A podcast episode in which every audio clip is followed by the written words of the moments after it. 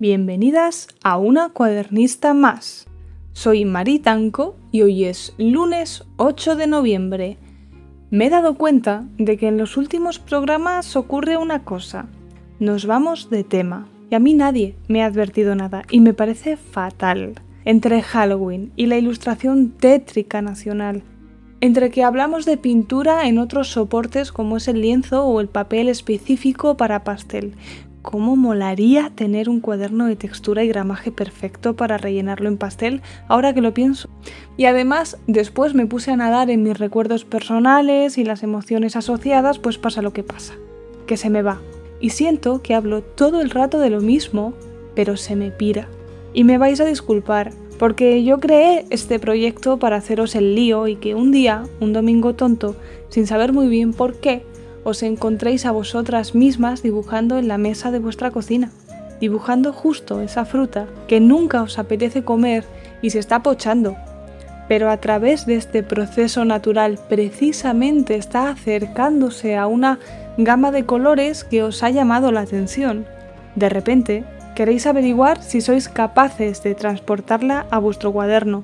Para esto yo recomiendo un juego de acuarelas básico, de estas pastillas redondas que encuentras en cualquier bazar, porque para experimentar basta cualquier material, pero recomiendo tener colores y a veces cometer la osadía de colorear sin dibujar previamente, de arriesgarse a encontrar el espacio que ocupan los tonos sin prepararlo todo al detalle, permitir que el dibujo pierda el control y averiguar qué son capaces de hacer nuestras manos, es más, siempre de lo que creemos poder alcanzar. Por supuesto, tengo material de todos los precios y calidades. E insisto, dejad el material más costoso a quien esté enamorado de la técnica y ya lo sepa, lo cual no implica que esta persona en concreto sea buena en lo que haga, solo que lo quiera hacer bien o hacer a su manera de la forma más perfecta posible. No implica que sea profesional, pero no creáis que para dibujar y precisamente hacerlo en cuaderno. Necesitáis un juego de Rotrings calibrados de Winsor and Newton y un cuaderno Moleskine en un gramaje concretísimo, porque sería un error. Y una pena no aprovechar aquello con lo que ya se cuenta, y seguro que ronda por casa, para saciar la necesidad de expresarnos, capturar lo que queremos plasmar o simplemente permitir que, con el vaivén del bolígrafo, nuestra nube de pensamientos se empiece a aclarar. Mi Inktober ha sido en bolígrafo, en cuaderno, uno que tenía ya empezado y que con este proyecto acabé. Este cuaderno me cabe en la palma de la mano. Es de unas dimensiones que nunca había experimentado para un proyecto así y me apeteció aventurarme, intentarlo diferente, no siempre la obra de los artistas crece en tamaño según se van sintiendo cómodos y se direcciona de una manera casi obligatoria a las proporciones de la pintura mural para ser tomada en serio. A veces el viaje es al revés, porque el espacio pequeño reduce también las formas de contar lo que pretendes, por lo que te obliga a centrarte, a decir qué tiene cabida y qué no, qué sobra.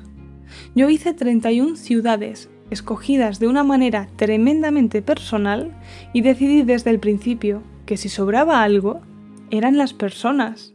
Solo quería la fusión de arquitectura y naturaleza, solo quería los cielos y los reflejos en el mar, pero a nadie más.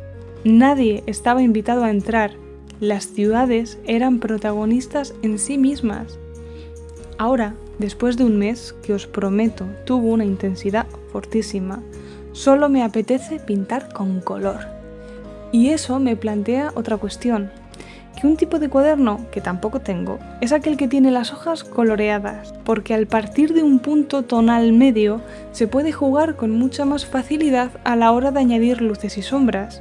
No deslumbra y aprendemos a ver el medio de una manera diferente. A ver, no diría que es hablar otro idioma, pero sí puede ser la diferencia entre la lectura del BOE y Teo va al circo. Se utiliza el mismo lenguaje con finalidades, destinatarios y mensajes muy distintos. Es pensar de otra manera, haciendo posible una nueva forma de expresión. Igual que muchos conocemos la teoría de que en acuarela el blanco es el propio color del papel que ha de reservarse respetando la luz, casi idolatrándola. Yo me sé la teoría, pero la llevo a la práctica muy poco, porque termino siempre saliéndome por la tangente y moviéndolo todo de sitio. cambiando de idea a la mitad del camino, siendo la acuarela precisamente una técnica para dibujantes muy depurados. Por eso, quizá, siempre he sido muy amante del grafito. Y últimamente estoy feliz de la vida porque me llegó el sacapuntas de carbono que me recomendó Floren, de quien os hablé un día de estos. Y el aspecto de mis lápices, así como la inspiración que causan, es mucho más profesional. Es la misma caja de lápices desde hace cuatro años, una metálica de grafitos calibrados, de los cuales unos cuantos ya están muy pequeños. Le tengo un cariño tal que me acordé hace unas semanas de la ilusión que me hizo de niña, como a todas, en el cole, el salto del lápiz al boli, de ser tan mayor ya, de no depender de la goma constantemente, ese salto de confianza, ese momento en el que te empiezan a pedir que los exámenes sean a boli. No esperaba aquella peque que el sacapuntas iba a volverle a causar sensación, a hacer mucha ilusión y que los lápices iban a ser mis mejores amigos durante unos cuantos años muy importantes. De mis cuadernos de cuadernista, casi todas las ilustraciones son a grafito, si no del todo, sí lo fue el boceto que oculta la ilustración final. Porque esto es otro punto que podríamos analizar algún día. Yo cogí la manía de bocetar en lápiz. Y digo manía porque no es la única manera, pero cuando me planteo sentarme a hacerlo es la primera de la lista, se puede bocetar de muchas otras maneras. Se puede hacer un boceto pequeño, por lo mismo que explicaba respecto a las ciudades, porque ayuda a entender la división de espacios de una manera más proporcional. Se puede bocetar con boli, para hacerlo más arriesgado, más sucio, para apostar por el aprendizaje del momento y no tanto por la higiene del resultado final.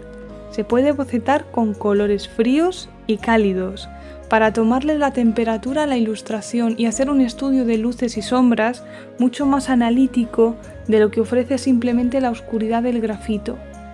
Seguro que se te están ocurriendo muchas otras formas y lugares que hacen del acto de bocetar algo polifacético y omnipresente. Sea lo que sea y de la manera que decidas, hacerlo da paz. Transmite calma, te permite escuchar tu propia respiración y sentir que tu mundo se ha parado unos segunditos para que crees algo que hasta hace un rato no existía. Y si esto no es magia, yo ya no sé lo que es.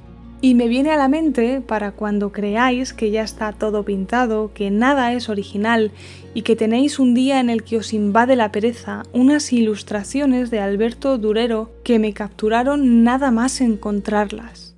Seis almohadas a plumilla, realizadas con trama, es decir, con grupos de líneas paralelas muy pequeñas que causan texturas y sombras. Seis almohadas que podrían ser la misma en diferente posición, pero que consiguen transmitir justo esa sensación algodonosa de estar ante algo blandito, cuando en realidad lo que tienes delante es un papel rayado, arañado por la pluma del autor, y a su vez realizado con una delicadeza que da hasta sueño. Estas almohadas son de 1493, no eran de Ikea, precisamente.